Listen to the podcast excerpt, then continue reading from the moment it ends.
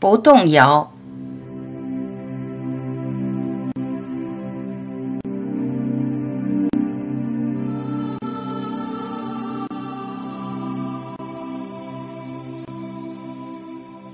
同频才能共振，同一个能量场才能产生共鸣。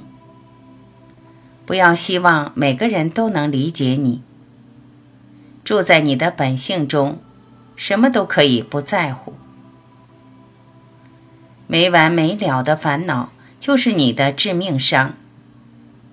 不要自己设圈，将自己套牢，走不出个体情绪的桎梏。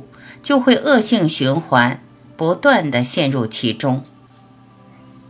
你的本性才是值得你发现、值得你留恋、值得你终生厮守的唯一。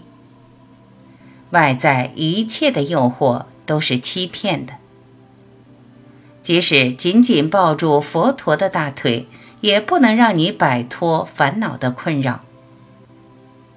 你要靠自己。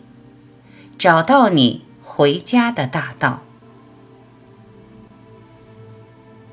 佛的教言就是带你回家的路标。走路靠自己，找到你的本性，住在本性中，烦恼算什么？为一个人痛不欲生，显得很丑。人生不要耗费在任何一件外物上。一切都生不带来，死不带去。你要明白，不要挂在嘴上。除了你的本性，没什么神圣的美好，没什么恒长的永远。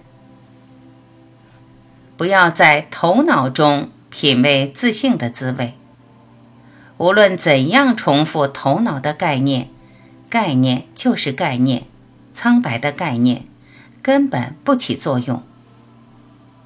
让概念融进你的心里，让自信的概念成为大染缸，浸泡你的心，回复真实的本性。见到本性的刹那，就不再受烦恼的困扰。强大的力量来自心灵的体悟，内心的自在来自不假思索的直接经验。本性就在眼前，定定安住于它。你不忘记它，它就不会辜负你。它给你稳定的力量，你不再随风飘摇。他给你源源不断的滋养，你就不再动荡。